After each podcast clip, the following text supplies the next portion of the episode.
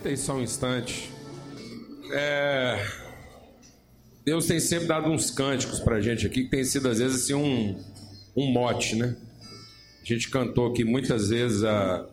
e durante muito tempo, volta e meia canta ainda, né? Eu quero ser como um, uma flecha que alcança o alvo, como uma ponte, né? Que atravessa, uma ponte que cobre essa separação, como um farol que ilumina a noite. E há poucos dias eu estava cantando um cântico e disse, Deus, eu acho que esse cântico vai ser bem que um mote para nós aí no, no ano de 2016. E tem muito a ver com o que a gente cantou agora, né? E que a gente tem compartilhado aqui. É, a palavra que Deus colocou no nosso coração para todo o ministério no ano de 2006 é andar de modo digno da nossa vocação. Isso quer dizer o seguinte, amados, que muitas vezes a gente acha que Deus não está ouvindo, Deus não está atendendo, Deus não está abençoando. Deus é abençoador sempre. Deus é abençoador sempre. Só que é como música, né? Tem uma pauta. E para que seja sonoro, para que seja audível, tem que ser harmonizado. E às vezes a gente quer inventar uma melodia própria que vai entrar em, em colapso com todo o resto. Então, muitas pessoas perguntam quando acontece alguma desgraça, alguma coisa, as pessoas perguntam onde é que está Deus no meio disso tudo. Ele está onde ele sempre teve, regendo. Mas tem um punhado de gente que quer tocar fora da orquestra, quer tocar uma música própria e, e fazer do seu jeito. Isso não vai funcionar, vai ser sempre ao fim, vai ser agressivo, vai ser desarmonioso. Então, se a gente quiser ouvir Deus, então a gente tem que ouvir isso dentro de uma sonoridade, dentro de uma harmonia. Isso implica em que eu não posso viver minha própria vida, pegar meu instrumento e sair tocando a minha maneira. Né? Então é importante que hajam desastres, é importante que hajam colapsos, porque senão a gente vai achando que pode fazer a coisa de qualquer jeito. Não é verdade? Isso é como o nosso corpo. A gente força uma barra e dá sinal de que aquilo está o quê? Fora da harmonia. Eu sinto isso, você sente isso, não é verdade? Todos os nossos excessos dão sinais de graças a Deus, porque senão não haveria limite, porque o coração do homem é enganoso. A gente quer viver em função só dos nossos apetites, dos nossos desejos. Se não fossem esses sinais, a coisa estava bem pior ainda. Não é verdade? Muito pior ainda. Então há um salmo no, no, na palavra de Deus que diz assim: Diz o tolo no seu coração, não há Deus. O Nécio. Então, lá não está dizendo que diz o ateu no seu coração. É, às vezes a gente acha que o ateu né, é aquele cara que não acredita em Deus. Não, na verdade, o ateu ele está com raiva do Deus que apresentaram para ele. Porque a palavra de Deus diz que Deus escreveu a eternidade no nosso coração. Pode ficar um pouquinho, nós vamos cantar mais uma música.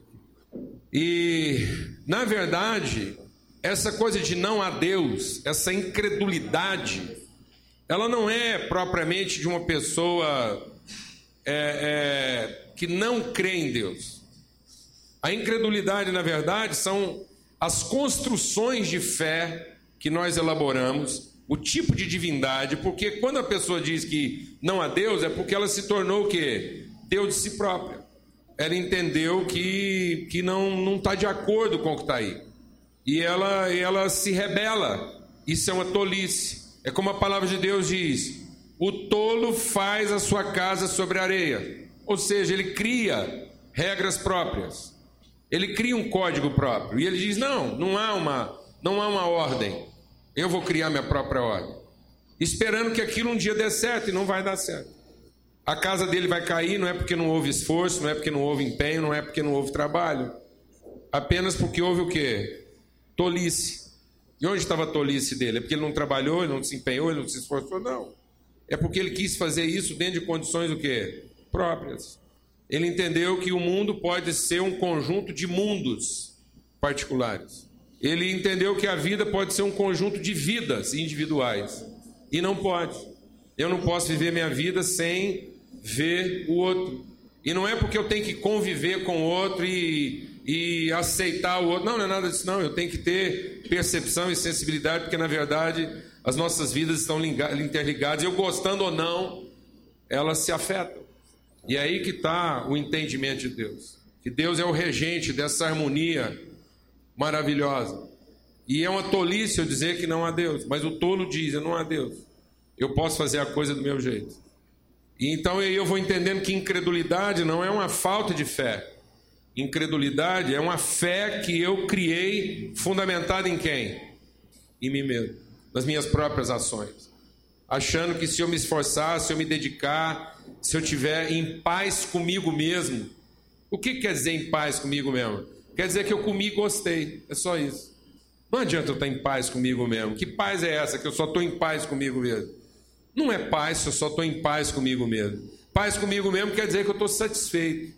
E a hora que eu não tiver? E a hora que alguma coisa não me agradar? Por isso a palavra de Deus diz: no que depender de vós, tem de paz com quem? Uns com, com todos os homens. Esse é o segredo. Entender a vida na sua totalidade, entender a música tocada na sua totalidade, entender o que é o papel de cada um e o que é o meu papel na vida de cada um. Amém, amado? Ouvir Deus. Então eu queria cantar esse cântico que diz lá: Se tu olhares para mim, se o Senhor olhar para mim, o Senhor não vai ver bem nenhum na minha vida. A verdade é essa. A palavra de Deus diz que todas as motivações, todas as motivações humanas, a palavra de Deus diz lá, isso é uma coisa que eu preciso entender, eu preciso admitir isso. A palavra de Deus diz que desde que o homem caiu, desde que o homem se rebelou contra Deus, não há ninguém que faça o bem. Não há ninguém que busque a Deus, porque na verdade, amados, vamos ser honestos. Quantas vezes nós vamos para a presença de Deus, nós não estamos buscando a Deus, nós estamos buscando um poder que nós não temos para fazer aquilo que nós queremos. Nós não buscamos uma vontade, nós buscamos um poder. Para nós, Deus é um ente poderoso que pode me dar aquilo que eu não tenho, o poder necessário para fazer o que no fim eu quero. Então não há quem busque a Deus. Não há quem faça o bem, porque no fim as motivações são o quê? São egoístas. Eu não quero ser transformado na pessoa que o outro precisa. Eu quero que Deus transforme o outro na pessoa que eu quero. Sim ou não? A maior parte do tempo nós estamos querendo que Deus vá lá e opere um milagre, fazendo que o outro seja aquilo que eu quero que ele seja, que eu desejo que ele seja. E me ofendo quando isso não acontece. E digo que o outro é quem é incrédulo. O demonizado é o outro, o possesso de espírito ruim é o outro. Nunca sou eu. Nunca que o demônio está em mim. O demônio sempre está nos outros, que não querem fazer o que eu quero. Quem está entendendo o que eu estou falando aqui? Amém? E aí esse texto, esse cântico diz o que no fim? Dá-me um coração igual ao teu. Eu não quero que Deus tenha o meu coração, eu não quero converter Deus ao meu coração, eu não quero que no fim Deus sinta o que eu estou sentindo. Isso não vai me salvar. Às vezes a gente chora na presença de Deus e pensa: Deus, será que dá para o Senhor sentir o que eu estou sentindo? E Deus está lá dizendo: Meu filho, eu quero que você sinta o que eu estou sentindo, eu quero que você entenda o quanto eu amo você, o quanto eu quero melhor e o quanto as coisas estão dentro de uma música. Amém? De uma canção. E que eu só vou entender isso quando isso se harmonizar no todo. E não que a minha melodia seja destacada, amém? A minha música seja diferente das outras. Amém. Vamos cantar esse cântico então e vamos ver se a gente faz disso um mote aí, a nossa oração para o ano. Eu quero, Deus, um coração igual ao teu.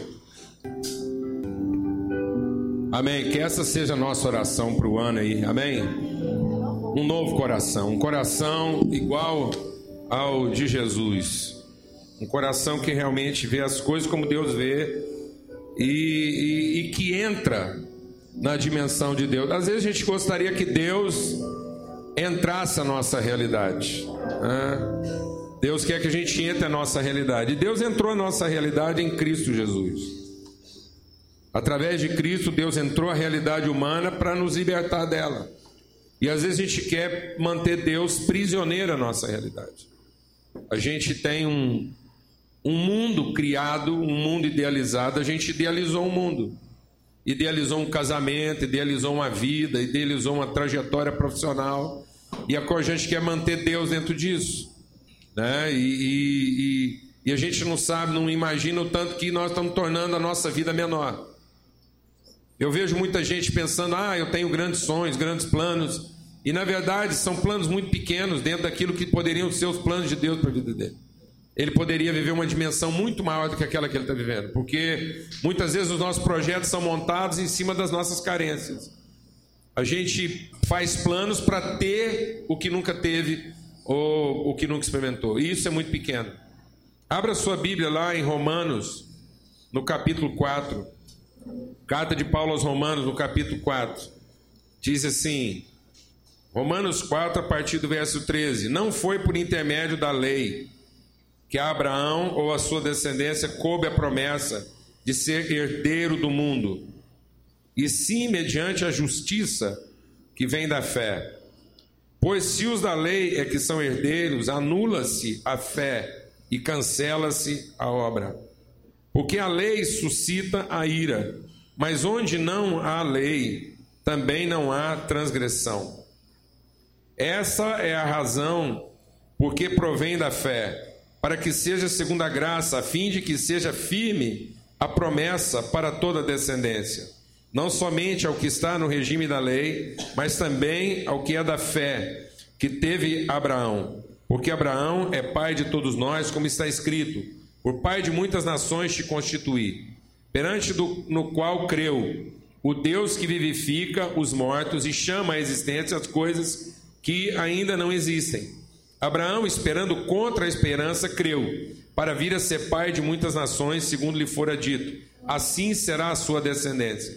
E sem enfraquecer na fé, embora levasse em conta o seu próprio corpo amortecido, sendo já de cem anos e idade avançada de Sara, não duvidou, por incredulidade, da promessa de Deus, mas pela fé se fortaleceu, dando glória a Deus, estando plenamente convicto de que ele era poderoso para cumprir o que fora, o que lhe prometera, pelo que isso lhe foi também imputado para justiça. Amém. Senhor, muito obrigado, Pai. Espírito Santo de Deus, fala ao nosso coração, nós clamamos, Pai, em nome de Jesus. Amém. Esse texto está dizendo que aquele que aquele que imagina que as coisas vão acontecer de acordo com o seu esforço ou de acordo com os seus acertos, no fim, o que ele está experimentando não é a graça de Deus na vida dele. Quando a gente coloca o nosso esforço, seja ele qual for, nossa oração, nosso louvor, qualquer coisa, por mais, por mais espiritual que ela pareça, quando eu coloco a, a, aquilo que Deus vai fazer como, como resultado daquilo que foi meu esforço, ou seja, Deus está sensibilizado diante do meu esforço, aquilo que eu estou recebendo é salário, não é a manifestação da promessa de Deus, não é o projeto de Deus. É salário, é pagamento, é o meu direito. Não é necessariamente aquilo que é o plano de Deus para a minha vida. A palavra de Deus diz aqui: ora, aquele que trabalha, o salário não é considerado como favor, e sim como dívida. Por isso que Paulo está dizendo uma coisa aqui muito grave. Ele diz assim: porque a lei suscita a ira. Nós precisamos entender que todo, todo processo de lei, todo legalismo, que existe no nosso coração e na nossa mente suscita em nós ira e não favor e não misericórdia. Então isso quer dizer o seguinte, amados, que na verdade muitas vezes o nosso coração está ferido, está desapontado, está magoado. Não é com o que as pessoas fazem. Não é o que as pessoas fazem que deixa o meu coração ferido ou desanimado. É o fato de que aquilo que elas estão fazendo não está correspondendo ao que eu penso que fiz. Porque, de acordo com aquilo que eu penso que fiz, eu me julgo merecedor de um tratamento melhor, de uma vida melhor.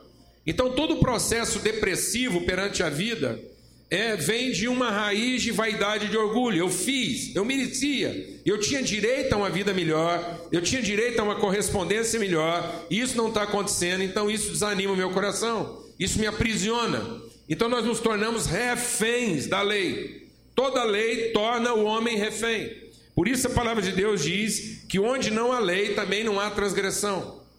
Por isso a graça veio tirar aqueles que estavam aprisionados pelo quê? Pela lei.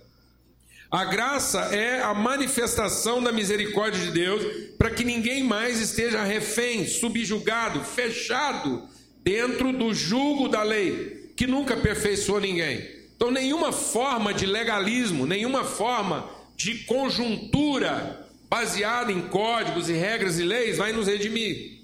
A lei é um paliativo. Ou seja, então você está dizendo, Paulo Júnior, então não deveria haver lei? Não, a lei está aí por conta da ignorância. Se todo mundo se amasse, não precisava de lei. Se todo mundo se amasse, não precisava de regra de trânsito.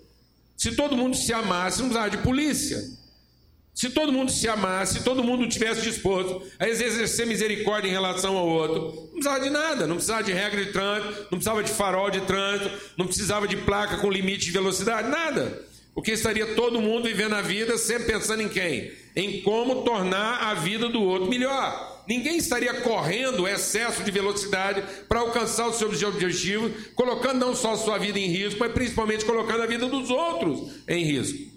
Por que, que a gente faz isso? E a gente precisa de lei e a gente anda em alta velocidade procurando um guarda. O que, que nos faz andar em alta velocidade procurando um guarda? Nosso egoísmo. E aí a gente fica refém disso, prisioneiro. Isso nos torna pessoas o quê? Sempre menores. Amém, mano? Sempre menores. Nós estamos nos tornando pessoas menores e a gente está começando a achar, e o mundo está começando a achar, que se a gente deixar as coisas mais claras, se a gente tiver regras mais claras, o mundo vai ficar melhor. Não, não vai ficar melhor, vai ficar cada dia pior. Porque as pessoas vão ficar cada dia mais cheias de direitos e cada dia mais cheias de raiva. Por isso a palavra de Deus diz que se eu quiser orientar minha vida com lei, o que, eu, o que vai desaparecer do meu coração é o que? É o amor. O amor vai se esfriar de quase todos os corações. Então o que, que eu estou procurando? Eu estou procurando uma promessa ou eu estou procurando uma recompensa? Os templos hoje estão se enchendo de pessoas que estão procurando o quê? Recompensa. E elas não percebem que cada vez que uma pessoa vai para um templo procurar uma recompensa, todos saem dali prisioneiros de quem? De si próprios, das suas próprias cobiças, das suas próprias vaidades porque ela é incapaz de sair de dentro da sua prisão, ela é incapaz de sair de dentro do seu cativeiro para conhecer o outro na sua realidade, mas ela quer que o outro faça sentido dentro da realidade dela. Então, quando você quer que a sua mulher, que o seu marido, que o seu filho faça sentido dentro da sua realidade, você está tornando todo mundo refém do seu próprio sistema. Você criou um sistema que faz sentido para você. Então, seus amigos têm que fazer sentido quando? Dentro do seu sistema. Se eles não se comportam, você se permite o direito de ficar com raiva deles ou desapontado. Em lugar de entender que quando eles te desapontam, é a sua oportunidade de sair da sua prisão, da prisão que você criou. E conhecer essa pessoa dentro de uma outra realidade, ela está te tirando para fora daquela prisão, do código que você inventou. E que não salva ninguém, nem mesmo você, é o que a palavra de Deus está dizendo. Porque as coisas que Deus tem para nós são herança, não são pagamentos. Deus não está esperando para remunerar você. Deus não está esperando que você se comporte à altura do que Ele tem para te oferecer. Porque se Deus te recompensar à altura do que você tem para receber, você vai ficar cada vez mais preso no cativeiro que você criou, no código que você inventou. Amém, mano? Isso pode parecer complicado, mas é muito simples. É muito simples. Então eu deveria amanhecer o dia não fazendo planos, mas eu deveria amanhecer o dia com meu coração pronto e disposto a viver a vida que se apresentasse para mim. Eu posso ter planos, eu faço os meus planos, mas não a ponto de achar que esses planos têm o controle, e não a ponto de fazer planos de modo que dez minutos depois eu estou tão decepcionado com o fato do meu plano não ter sido cumprido que eu perdi o dia. Tem gente que perde o dia nas primeiras horas do dia, sim ou não? Nas primeiras horas. Uma travada no trânsito faz você perder o dia. Não é verdade, mano? Uma resposta ruim, um comentário ruim, o fato da pessoa não observar aquilo que você gostaria de ter feito ou feito para ela, observar, e aí aquilo acabou. Isso mostra o quê? Que nós estamos o quê? Prisioneiros, reféns. Reféns do quê? De lei. E não interessa qual lei. Aqui não é só uma lei religiosa, é qualquer lei. Nós inventamos uma lei para casa. E essa lei funciona o quê? Ela funciona temporariamente para cobrir um déficit de quê? De revelação. Por que, que nós temos regras para os nossos filhos? Porque não há revelação. Mas aí o que, que a gente faz? Os filhos vão começando a ter um tipo de conhecimento fora da nossa regra, e aí a gente pensa o quê? Agora eu perdi o controle. Então eu tenho que inventar novas o quê? Novas regras. Aí eu simplesmente aumento o tamanho da cela. Então agora já não é mais uma cela, agora é um pátio. E aí eu penso que agora todo mundo vai estar cercado dentro desse pátio. Eu estava conversando com algumas famílias na passagem de ano agora, e a gente estava falando sobre a nossa juventude. Todos lá eram pais de filhos bem jovens. Eu disse, irmãos, seguinte: esse mundo não tem conserto de fora para dentro.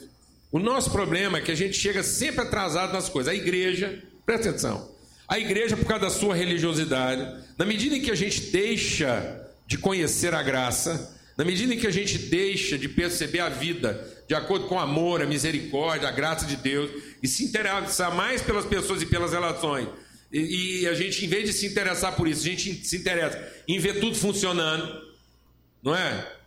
Por que, que o brasileiro gosta da América e acha que ela é o melhor dos mundos? Tudo funciona. Tudo funciona.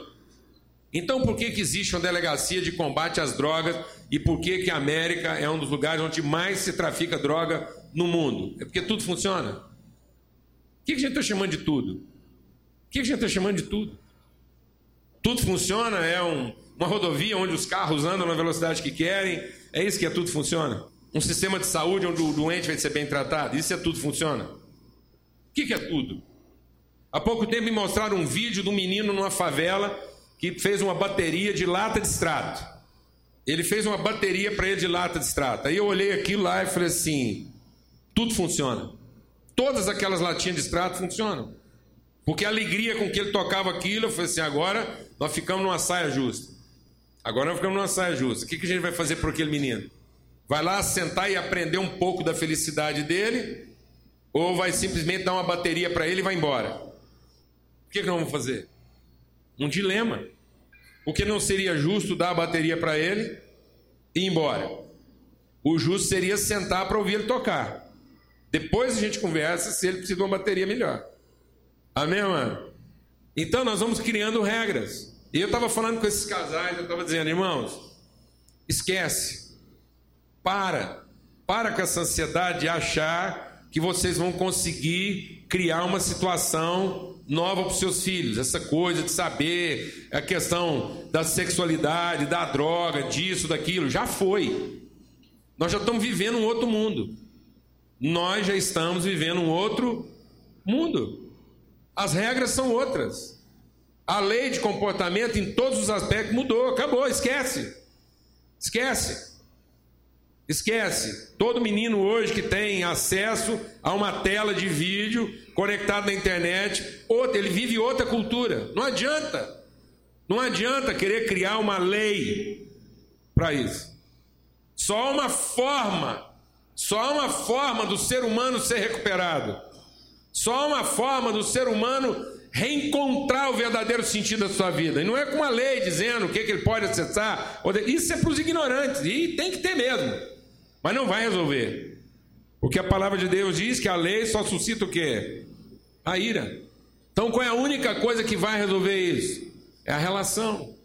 É a relação. Não adianta o pai sequestrar o celular. Isso é um paliativo. Não adianta colocar código na tela. Isso é um paliativo. Porque você vai colocar código na tela, mas você não vai impedir ele de sair na rua. Então você tranca ele, mete uma corrente. Põe ele numa solitária. E com muita sorte ele não se masturba. O que, que pode redimir o homem, amado? Não é a lei, é a graça, é a promessa, é uma alma em paz, é alguém em paz o suficiente para prestar atenção em quem? No outro, na relação, ser instrumento de amor, de bondade, de perdão, não projetar para o outro suas carências e expectativas. Nossos filhos não vão dar conta de fazer a nossa felicidade. Nós estamos na frente. Nós já andamos mais. Nós é que temos que tirar tempo. Eu falei com os pais lá, eu falei, não adianta, você está fazendo o quê? Você tira tempo. Você já parou para pensar que a coisa mais importante hoje nessa vida é, é a qualidade de tempo que nós temos com as pessoas? E nós queremos criar regras para quê? Para que a gente quer criar regra? Para não gastar tempo, não ter que ensinar. Para que, que vale uma lei? Para não ter que ensinar. Nós não queremos desenvolver uma cultura de afeto, de amor, de bondade, de misericórdia. E a palavra de Deus diz que Abraão creu nisso. Ele creu que isso podia mudar a história da humanidade. E ele creu nisso quando ele não tinha poder mais para viver isso. Era um homem com 100 anos de idade, a mulher dele era uma mulher idosa, ele era impotente desde os 75 anos. Desde os 75 anos de idade, Abraão já era impotente. Impotente, ou seja, fisicamente humanamente falando, ele não tinha as condições para produzir a mudança a transformação que esse mundo precisava. Mas ele simplesmente o que? Creu nisso. Ele creu que Deus fez uma promessa, ele não foi tolo, e ele disse: a Deus. A Deus, e se ele é Deus, ele é suficiente para prometer. Então não é o que eu planejo. Não é o sonho de felicidade, não são minhas emoções simplesmente, não é a satisfação do meu desejo simplesmente. A Deus a Deus, a um todo. E se nós não acordarmos para isso, nós vamos deixando o mundo cada vez mais desgraçado para as pessoas, porque a palavra de Deus diz que cada filho que eu gero na minha carne se tornará perseguidor de cada filho que eu gerei na promessa. Então não é o diabo que está produzindo perseguidores na minha família.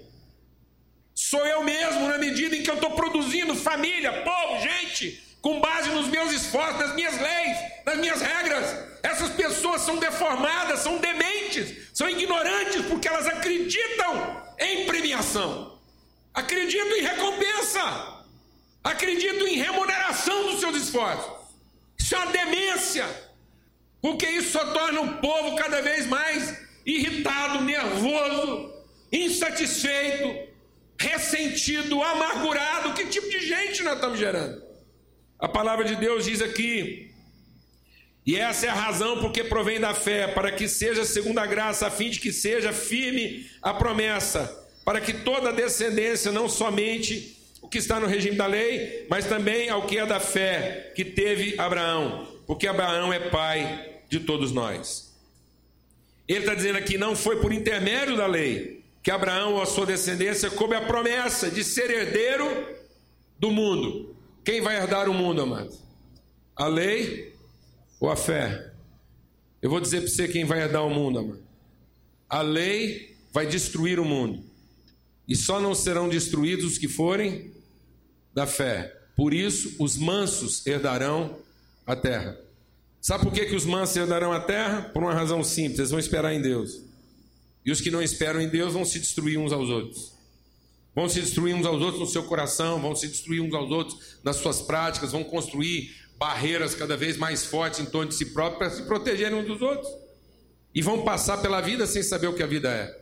Quem vai herdar o sentido da vida? Quem vai herdar o mundo, amado? Aquele que abandonou o código, abandonou a lei. Isso não é lei. Eu agora a lei para mim é a graça, a lei para mim é o amor, a lei para mim é a misericórdia, a lei para mim é o perdão.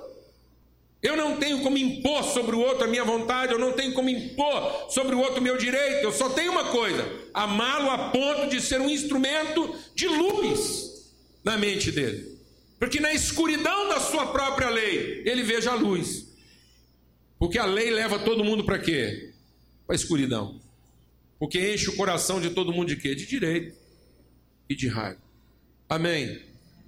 O que, que esse ano reserva para você? Que tipo de plano você está fazendo para esse ano? Plano de ser mais misericordioso, ser mais paciente, menos ansioso, glória a Deus, amado. Ou plano de dar certo? Que Deus tenha misericórdia da nossa alma. Não faça plano de dar certo. Amém? Faça plano de ficar bom mesmo ter errado. Glória a Deus, amado. Aleluia. Não faça plano de ter só gente legal à sua volta. Amém? Faça planos, você pode, deixa Deus ministrar o seu coração. Um plano nunca é um bom plano quando ele depende de alguém mais além de mim. Amém, irmão? Amém? Aleluia. Glória a Deus. Um plano nunca é um bom plano quando ele depende de alguém mais além de mim. Então não faça planos que incluem a disposição dos outros. Por exemplo, nunca faça um plano de ter um bom casamento. Isso é uma furada. Porque um casamento para prestar não depende só de você, depende do seu cônjuge também ter esse mesmo plano.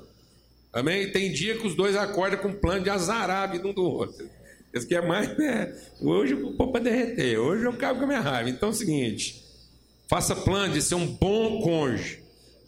Faça planos de se esforçar de todo o seu coração para o casamento ser bom. Glória a Deus. Aí depende de você. Amém, irmão? Aleluia. Mas não imponha mais lei, mais julgo, mais, mais motivo de raiva. Se Deus quiser, em nome da misericórdia de Deus, que a nossa casa possa encontrar uma condição tão favorável de vida que a única lei entre nós é o que? É o amor. Meu Deus, uma casa onde todo mundo tem como lei e regra o que? O amor. O que que dita a quantidade de horas no celular, amado? O amor. O que que dita a hora da gente dormir? O que que a gente vai fazer? O amor. Como é que nós vamos mexer nos planos da nossa vida? A misericórdia. O que vai ser importante para a nossa relação? A misericórdia, lá na sua empresa. O que pode salvar a sua empresa esse ano 2016? Amor? Vou falar o que pode salvar a sua empresa em 2016. Misericórdia. Coloca como lei lá no seu ambiente de trabalho bondade e misericórdia. E você vai ver todo mundo trabalhar como você nunca viu trabalhar antes.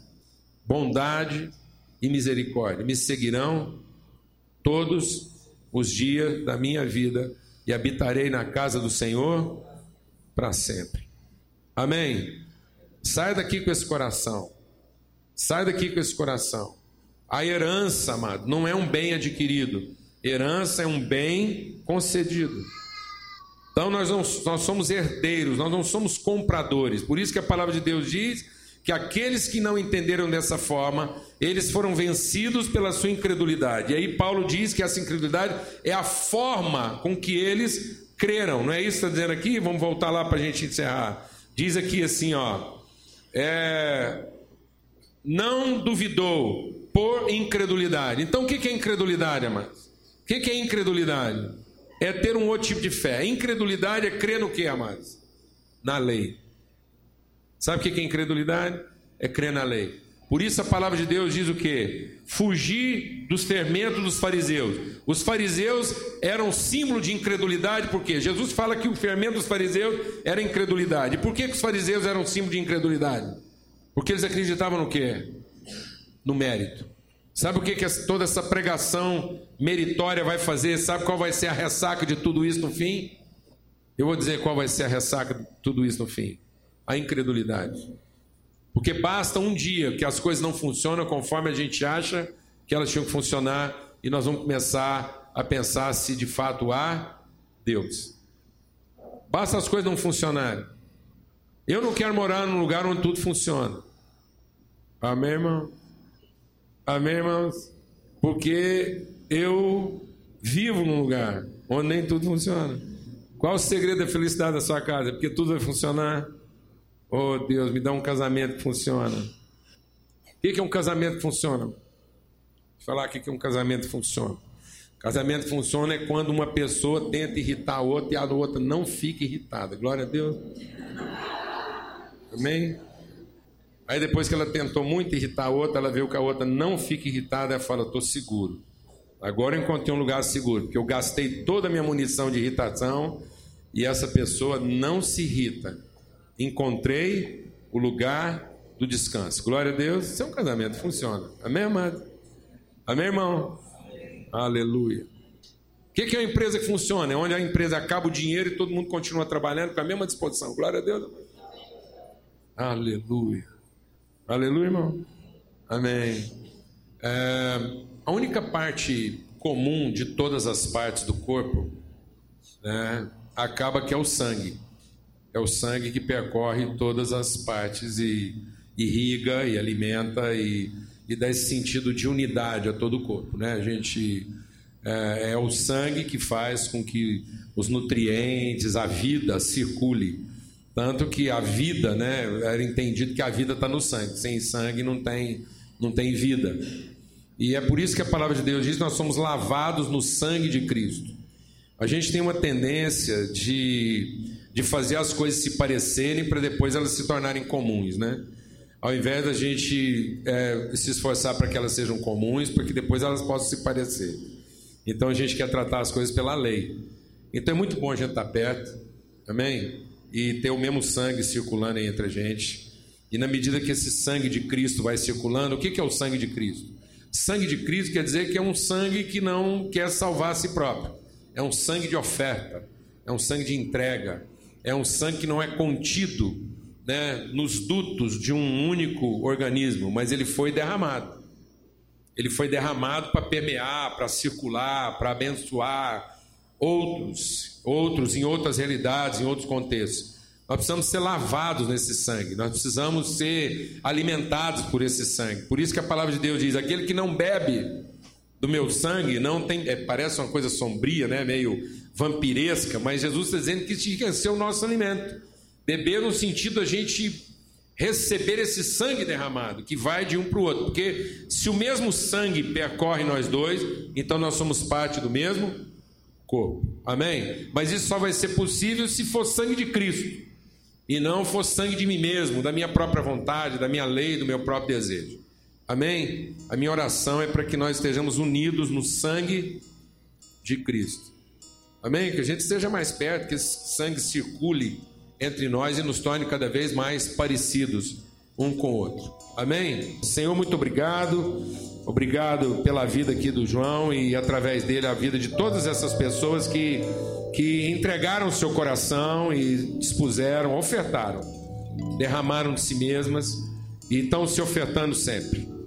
Obrigado porque nós somos os teus filhos e o que nós queremos estar mais próximos um do outro, para que esse sangue circule em nós, para que a gente vá sendo transformado no entendimento, na compreensão, para que cada um vai sacrificando e e abrindo mão daquelas coisas que às vezes são, são motivos de diferenças, de distâncias, para que essas distâncias sejam diminuídas, para que a gente entenda, ó Deus, a beleza da unidade que há em Cristo, aquilo que o teu Espírito quer operar em nós, o conhecimento e a percepção um do outro. A gente entender de uma vez por todas, ó Pai, que as paixões que nós alimentamos são apenas sombra do verdadeiro amor do verdadeiro amor. Não, não é viver uma vida simplesmente apaixonada, mas é viver uma vida em amor. Em amor. E que a gente possa de fato amar um ao outro. Mesmo naquelas coisas que nós não estamos apaixonados um pelo outro, mas que a gente possa amar um ao outro. De verdade, de verdade. Disposto a abrir o coração um para o outro e amar um ao outro e reconhecer um ao outro. Que esse seja um ano em que a gente ouça mais e, e se quebrante mais na tua presença Ó Deus, que cada um aqui saia daqui disposto a entender que o Senhor revelou a graça, o amor, a bondade. Isso supera qualquer lei. Que a gente não tente conduzir mais nossa casa, nossa vida pela lei do mérito, pela lei do direito. Qualquer lei, Senhor, qualquer lei vai suscitar ainda mais ira. Mas que a única lei no nosso coração seja o amor, seja a misericórdia, seja o perdão, seja a bondade. No nome de Cristo Jesus, que o Senhor faça resplandecer sobre cada um o teu rosto e nos dê paz. No nome de Cristo Jesus. Amém. Amém.